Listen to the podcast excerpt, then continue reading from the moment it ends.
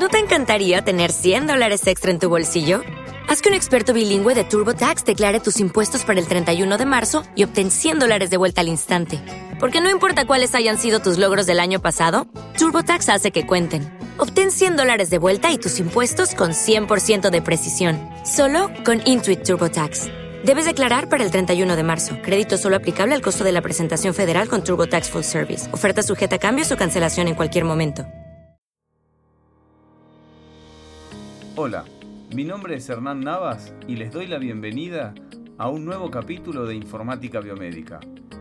En este podcast hablamos de tecnologías de la información y comunicación, comúnmente llamadas TICs, aplicadas específicamente al ámbito de la salud. No divagamos con conceptos complejos, hacemos fácil lo que suele ser difícil.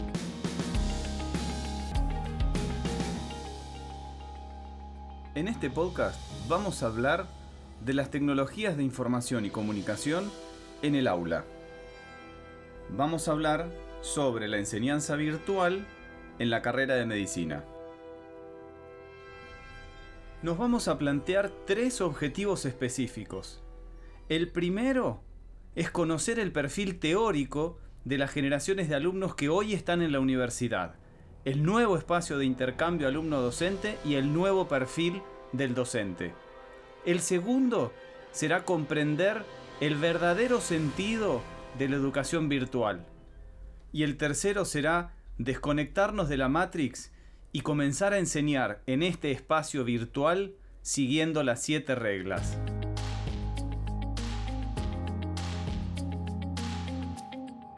Hablemos de nuestros alumnos. En la universidad tenemos dos generaciones.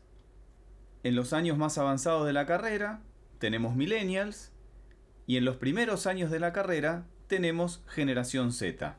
Los millennials son personas nacidas entre los años 1981 y 1993, son la generación más conocida y criticada es la primera generación que puede considerarse global. A diferencia de las generaciones anteriores, en esta no hay diferencias entre los países. Y todos los jóvenes se identifican con los mismos valores. Crecieron con los inicios de la digitalización y su acceso al mercado laboral estuvo marcado por la crisis económica. Va a ser interesante ver cómo afecta en su futuro este inicio lento que tuvieron en sus carreras profesionales. Son conocidos como los ni-ni es una generación estigmatizada como perezosa, individualista, aburguesada, pero también son esos mismos jóvenes los que impulsaron la vida sana, la alimentación saludable o el ecologismo. La generación Z es la que va entre el año 1994 y 2010. Son más emprendedores que los millennials. Aprenden rápido y de forma autodidacta. Esto los convierte en jóvenes mucho más irreverentes que sus predecesores los millennials, que fueron educados con sistemas mucho más rígidos. Desconfían del sistema educativo tradicional, porque en muchos casos ellos tienen acceso a la información de manera directa y más rápida que sus profesores. Su actitud es irreverente en el sentido de que se cuestionan absolutamente todo, son más críticos que sus predecesores, y esta actitud les permite avanzar y no quedarse anclados. Si la situación de los millennials no era muy prometedora en la incursión al mercado laboral, la generación Z lo va a tener más difícil todavía. Pero la generación Z experimenta una democratización en el acceso a las oportunidades. Ya no importa el apellido o dónde naciste, ahora lo que importa es el talento. Son nativos digitales y aprovechan esta ventaja para buscar nuevas salidas profesionales en el mercado laboral que cambia constantemente. Su dominio de las nuevas tecnologías es innato y de hecho casi la mitad de estos jóvenes pasan entre 6 y 10 horas por día conectados a su teléfono celular.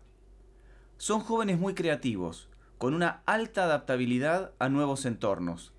Saben que van a tener que adaptarse muchas veces a nuevas realidades laborales y tener mucha movilidad geográfica en un mundo cada vez más global. Pero tienen debilidades esta inmediatez, que es una característica innata en ellos porque están acostumbrados a descargar información al instante y mantener multitud de conversaciones a la vez en las redes sociales, es una debilidad. Tienen menor capacidad para conservar la atención en todo aquello que no les otorgue resultados inmediatos y muestran lagunas importantes en la expresión oral y escrita. Tienen fama de ser muy individualistas, y sí que lo son, son muy egocéntricos, todo el tiempo están colgando selfies en sus redes sociales, pero también son muy solidarios.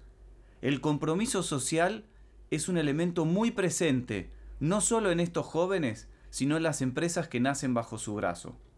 También son inconformistas, ya no alcanza con una casa, con el trabajo, con la familia, quieren transformar el mundo. Esto los lleva a ser mucho más emprendedores. De hecho, la edad media para montar una empresa se redujo de 35 a 24 años con esta generación. No los escucho, pero tengo la capacidad de leer el pensamiento. Y ustedes se están preguntando, ¿a qué generación pertenece el que habla? Bueno, les cuento, yo pertenezco a la generación X, que son esos nacidos entre el año 1965 y 1979. Yo les aseguro que casi caigo en la generación que sigue. ¿Cómo somos la generación X? Somos mayormente satisfechos con nuestros empleos y capaces de equilibrar el trabajo, la familia, el esparcimiento. Somos más propensos a estar empleados y tenemos la tendencia de pasar todo el tiempo trabajando y viajando de casa al trabajo y del trabajo a casa más horas que un adulto típico. Sobrevivimos a la fiebre consumista de los 80 y los 90. Vimos nacer Internet y caer la burbuja de las llamadas.com en los años 90. Fuimos en nuestra juventud una generación rebelde y a contracorriente, que se negaba a aceptar el rancio mundo establecido por los adultos del momento. No todos fuimos así, ¿eh? Fuimos la generación que rompía estereotipos y modelos de conducta, porque aunque se nos conoció como la generación Peter Pan, estos niños perdidos sí que crecimos y ocupamos el lugar de los adultos contra los que nos habíamos rebelado.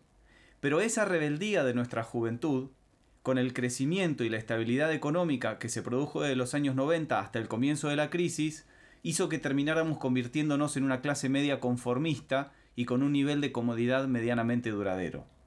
Asistimos como espectadores de lujo a la caída del muro de Berlín, al fin de la Guerra Fría y sobrevivimos a la aparición del SIDA. Sufrimos varias crisis económicas. La tecnología digital era incipiente, y sufrimos el cambio de paradigma en medio de nuestra adolescencia o adultez temprana. Por suerte, nos pudimos adaptar con soltura y con una facilidad bastante considerable, no al nivel de los millennials o los youtubers, a todos los cambios tecnológicos que se impusieron y a las nuevas formas de comunicación que vinieron asociadas al uso de las redes sociales, los teléfonos inteligentes, las tabletas, etc. Somos multitarea, somos activos e hiperconectados, mucho más que nuestros predecesores, pero nada que ver con las nuevas generaciones. Me gustó una frase que encontré relacionada con esta generación que dice que somos guardianes de una historia cercana y de una memoria en blanco y negro, pero yo les aclaro que las fotos de mi infancia eran en colores. Eso sí, me acuerdo que la televisión que tuvimos en mi casa durante muchos años fue blanco y negro. Tenemos debilidades. Somos llamados también la generación apática, somos lentos para tomar decisiones. Creemos que somos dedicados y perfeccionistas, pero somos lentos. Nos frustramos ante la poca importancia que representa nuestra autoridad, porque para nosotros tiene muchísimo significado. Solemos reaccionar con ira o somos propensos a la ira, y nuestro comportamiento algunas veces es neurótico. Somos obsesivos, ansiosos, histéricos, fóbicos, algo más. Trabajar mucho tiempo, aunque sea de manera ineficaz, nos hace sentir orgullosos privilegiamos la vida material a la salud física y emocional. Ganar bien es importante y terminamos consiguiéndolo de alguna manera, o al menos lo aparentamos. Tengan en cuenta que nuestros modelos eran fantasías de ejecutivos cuyo mérito era hacer dinero. Tuvimos muy poca variedad de estímulos mediáticos. La información no era fácil de obtener y nuestra percepción del tiempo es diferente. Las circunstancias económicas que vivimos fueron determinantes todo el tiempo estábamos expuestos al fin del mundo y a la falta de dinero. Bueno, con esto les digo, no necesariamente somos todos iguales, pero sí hay características que nos representan como generación. No se ofendan ni se sientan mal, es simplemente una manera de ordenar nuestro pensamiento y de entender medianamente cómo son las características globales que tienen estos grupos de población.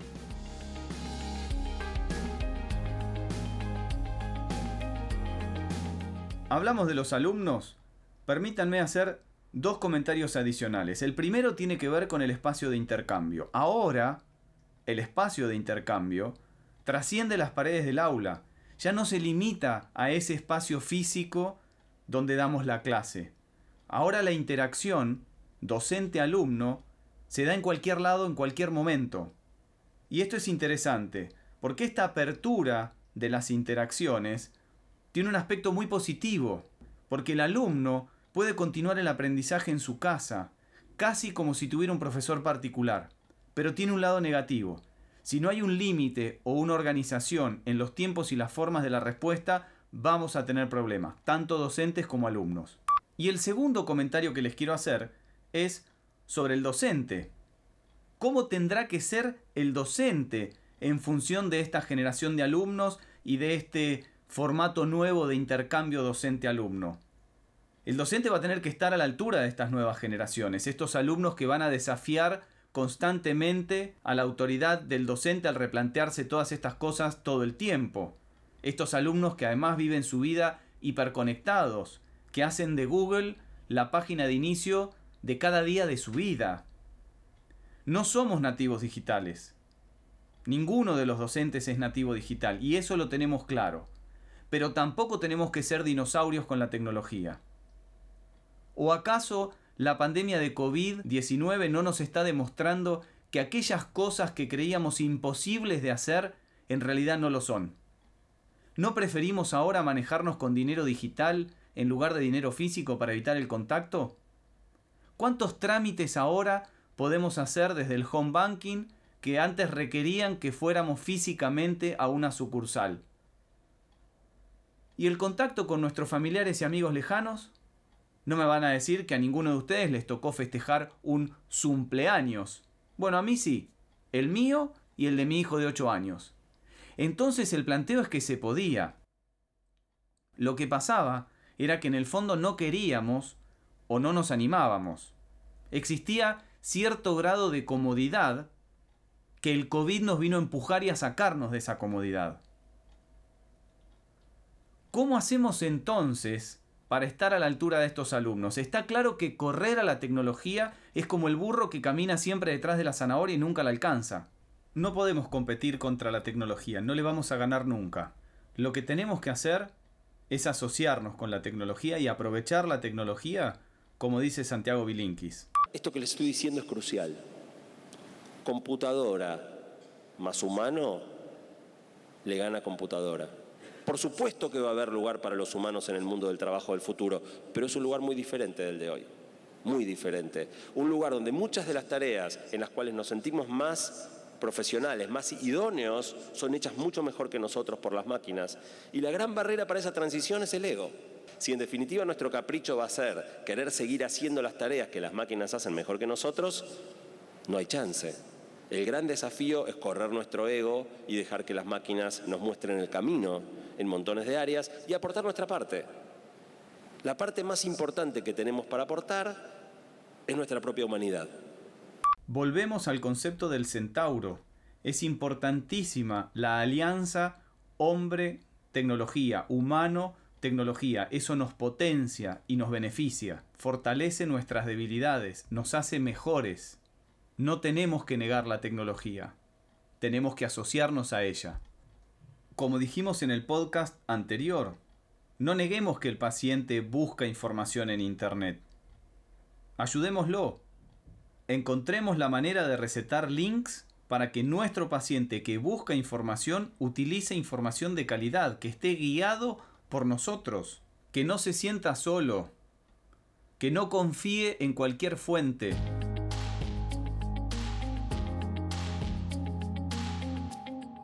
Vamos llegando al hueso de la cuestión. Entonces vamos a responder la siguiente pregunta. ¿Qué es la enseñanza virtual? ¿Enseñanza virtual o educación virtual o enseñanza en línea o e-learning en inglés? Encontré varias definiciones. Está claro que este tipo de enseñanza hace referencia al desarrollo de una dinámica de enseñanza-aprendizaje relacionado con el formato virtual. Es decir, que este nuevo formato educativo se da en un espacio distinto donde los docentes y los estudiantes pueden interactuar. Pero la mejor definición que encontré es esta. Es una modalidad de educación a distancia. Implica una nueva visión de las exigencias del entorno económico, social y político, así como de las relaciones pedagógicas y de las TICs. Y presten atención a lo que sigue. No se trata simplemente de una forma singular de hacer llegar la información a lugares distantes, sino que es toda una nueva perspectiva pedagógica. Y esto es muy importante. Es una nueva perspectiva pedagógica. Quiero separar dos conceptos que son muy importantes. Y les digo lo siguiente, lamentablemente grabar una clase y subirla a Internet no es educación virtual.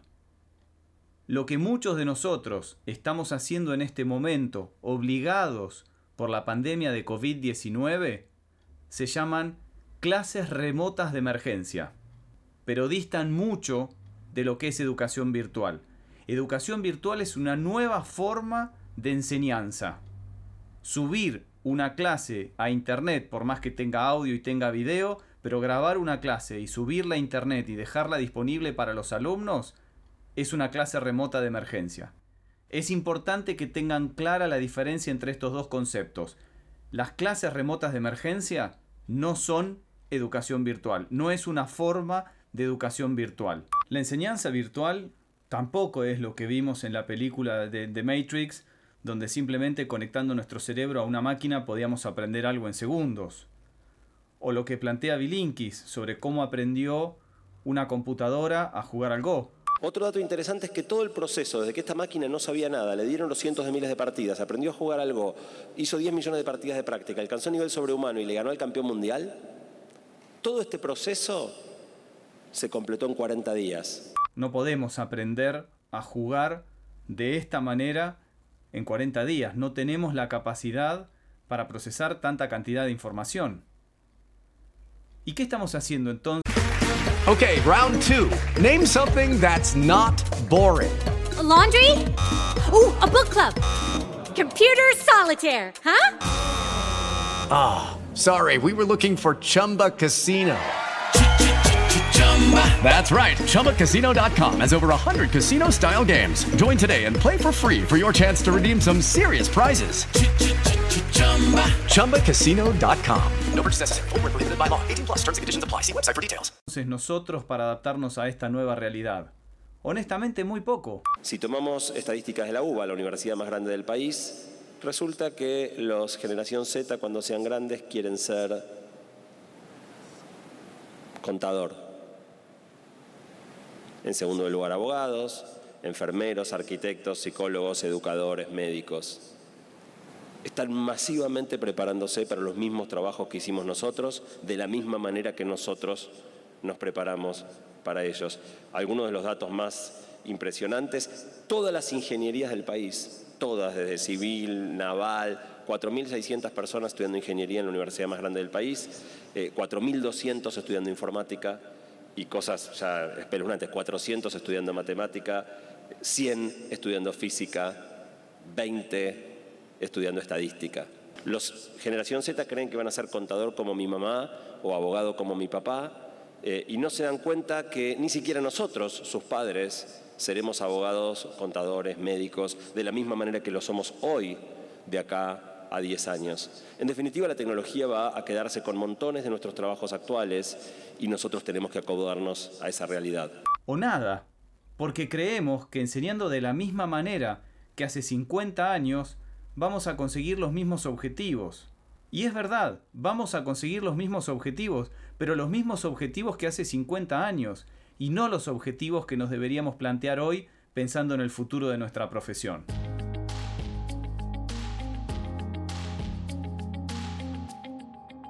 Llegó el momento.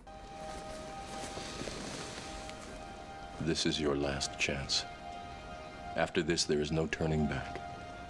You take the blue pill, the story ends, You wake up in your bed and believe whatever you want to believe. You take the red pill, you stay in Wonderland, and I show you how deep the rabbit hole goes.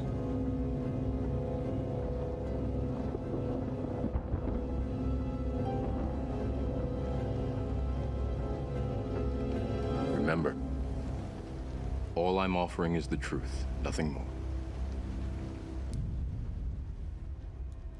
Muy bien. Eligieron sabiamente. Entonces tenemos que cambiar. Nos hemos desconectado de la Matrix y hemos vuelto a nacer, pero en una realidad totalmente diferente, con otras reglas de juego. ¿Y cuáles son esas reglas?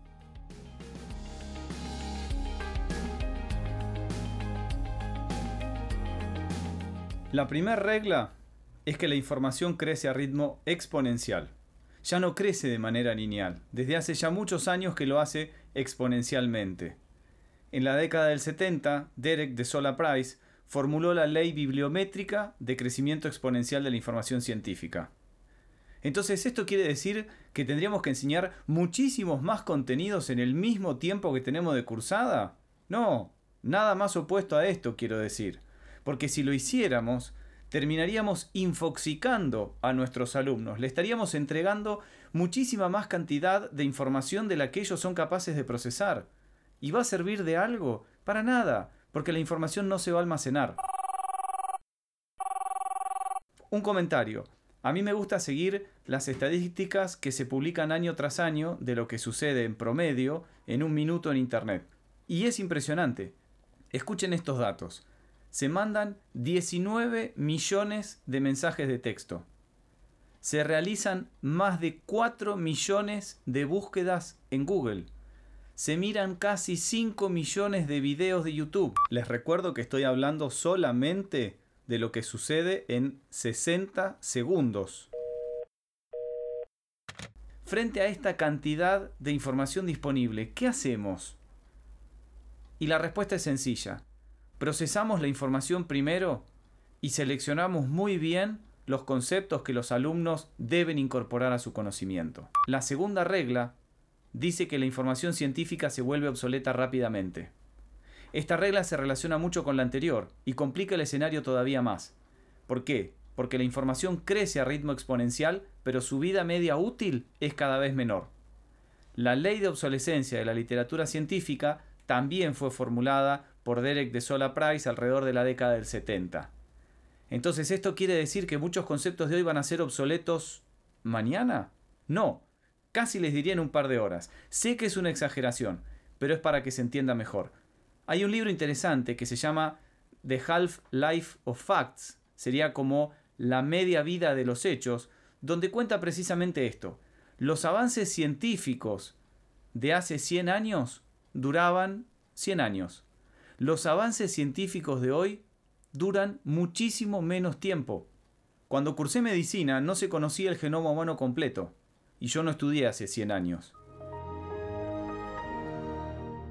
Estos temas, el crecimiento exponencial de la información, la ley de obsolescencia de la literatura científica y la infoxicación, los hablamos en el podcast de acceso a la información biomédica. Si alguien quiere ampliar estos conceptos, puede dirigirse ahí para encontrar más información. La tercera regla es que la capacidad de atención es mucho más limitada que antes. Ya lo comentamos, sobre todo en estas nuevas generaciones, pero sobre todo porque hoy existen muchísimos estímulos que hacen que nuestra atención sea sumamente limitada con la de hace unos años atrás. Y no les estoy hablando de 100, les digo 5, 10, 15 años atrás. Me pregunto, ¿tiene sentido una clase expositiva de 4 horas sobre un determinado tema cuando tenemos la certeza de que nuestros alumnos no nos van a estar prestando atención durante todo ese tiempo, ni siquiera durante la mitad de ese tiempo, ni siquiera en la cuarta parte de ese tiempo. Regla número 4. La inmortalidad y la viralización de Internet. Separemos los dos conceptos. ¿Qué quiero decir con inmortalidad? Existe ahora una exposición de aquello que era privado y que quedaba confinado al aula ahora es público. Lo que yo decía en un aula a un grupo de alumnos quedaba entre esos alumnos y yo. Eso también tenía un aspecto, lamentablemente, que se entienda lo que voy a decir, tenía un aspecto lamentablemente positivo para el docente pero negativo para el alumno. Si en esa clase yo era poco pedagógico, era aburrido, era lento para explicar o tenía pocos conocimientos sobre el tema, no pasaba nada, porque no, no quedaba expuesto más allá de los propios asistentes a esa clase. Pero ahora lo que digo es inmortal. Y hay algo que es incluso peor, que es la viralización de los contenidos en Internet. No sabemos en manos de quién puede caer el contenido que generamos y que disponibilizamos para nuestros alumnos.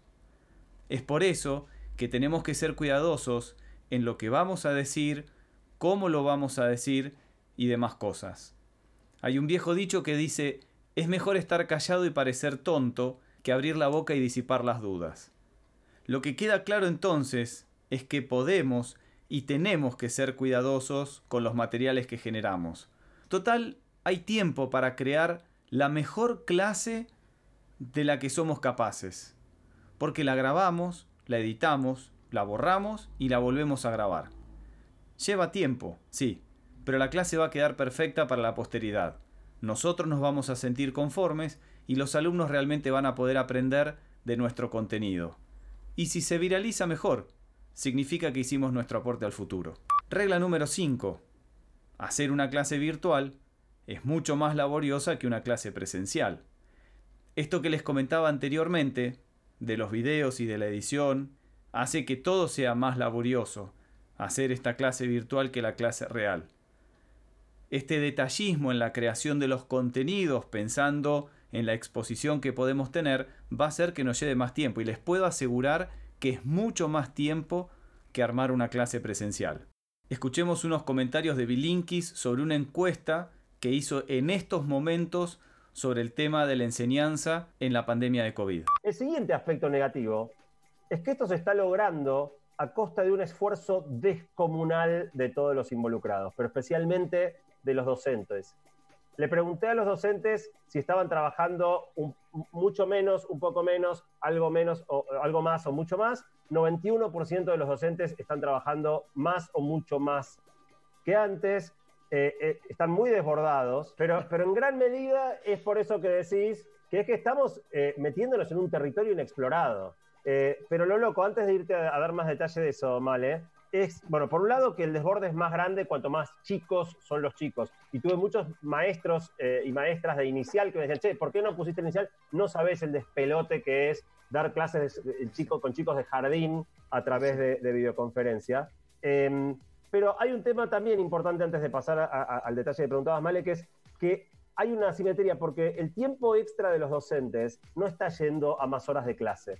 Está yendo a un montón de áreas que no son tan visibles, como adaptar los materiales que se usaban en el aula a usarlos con cada uno en la casa, a rearmar los contenidos, rediseñar las evaluaciones, toda una serie de tareas que no son tan visibles. Y te digo esto porque también le pregunté a los padres cuánto esfuerzo creían que estaban haciendo los docentes y la mitad de los padres creen que los docentes están trabajando menos. Elegir bien los objetivos, crear una historia para contar, elegir las imágenes o los recursos multimedia adecuados, grabar y editar el material. Lleva mucho más tiempo que armar una clase expositiva plana con un par de diapositivas en PowerPoint, porque también seamos honestos, más de una vez hemos ido a dar clase de un determinado tema con las diapositivas que nosotros no habíamos hecho cada vez que apareció una diapositiva íbamos diciendo lo que nos iba apareciendo en nuestra mente porque total teníamos años de experiencia en el tema.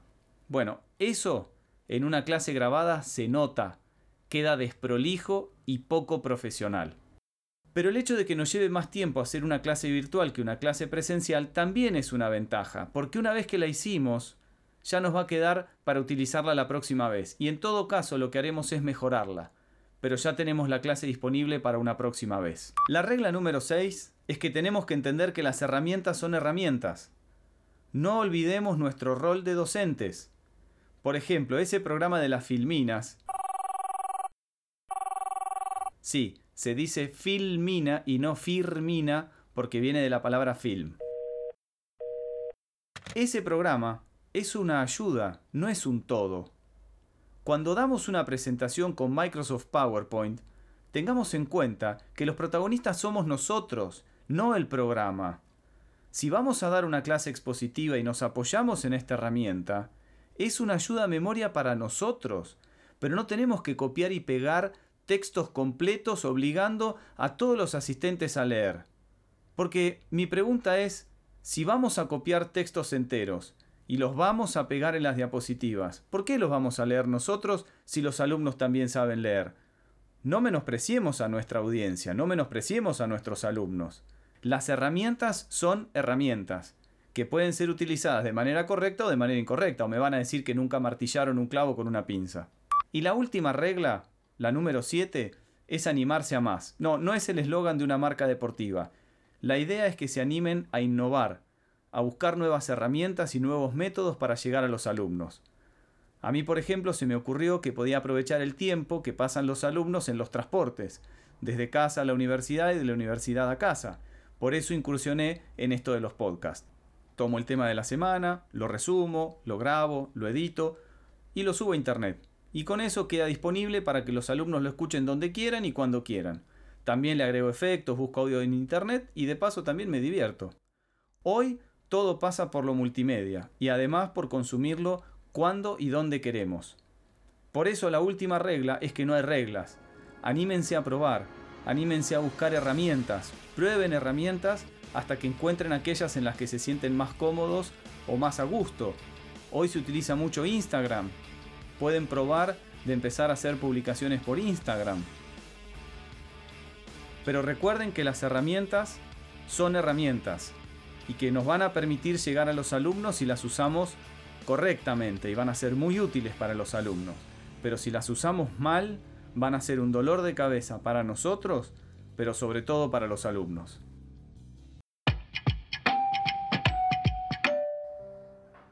La educación en la Argentina tiene hoy montones de desafíos, desde muy básicos de infraestructura, de, formación docente, pero quizás el que más me preocupa a mí como tecnólogo es que aun cuando pudiéramos chasquear los dedos y solucionar absolutamente todos los demás problemas, todos los problemas prácticos, concretos, cotidianos, no habríamos enfrentado el desafío más grande, que es replantear no las cosas cómo las hacemos, sino qué cosas hacemos. En definitiva, sea que estemos estudiando historia, geografía, biología o lo que sea, la educación siempre se acerca al futuro. La mayor herramienta que las sociedades tienen para transformarse a sí mismas es cambiar la manera en la que educan a sus chicos. De modo que, eh, en definitiva, la educación siempre es acerca del futuro, el futuro que viene y el futuro que queremos generar.